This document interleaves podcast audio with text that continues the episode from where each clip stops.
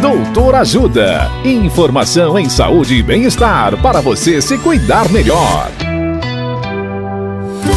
Nesta edição do Doutor Ajuda, vamos saber mais sobre cisto de ovário. A médica ginecologista doutora Denise Anassi nos fala quando se preocupar com cisto de ovário. Olá, ouvintes! Cisto de ovário é um diagnóstico muito comum nas mulheres. O problema é que o cisto de ovário pode indicar um problema grave, mas felizmente, na maioria das vezes, é algo benigno, que faz parte do dia a dia da mulher. Existem cinco situações que você deve se preocupar e procurar um médico. Primeiro, cisto identificado com conteúdo sólido ou traves grossas no seu interior, ou mais vascularizado. Isso pode sugerir um câncer no ovário. Segundo, você pode estar grávida? Teve alguma relação sem uso de anticoncepcional? Esse cisto pode ser uma gravidez ectópica, que é uma gravidez fora do útero. Terceiro, você teve febre, dor no pé da barriga ou corrimento purulento ou fétido? Isso pode ser uma coleção de pus ou abscesso. Quarto, qual o tamanho do cisto?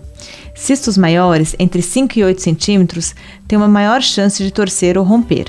Fique atento com um quadro de dor aguda de forte intensidade que só vai piorando.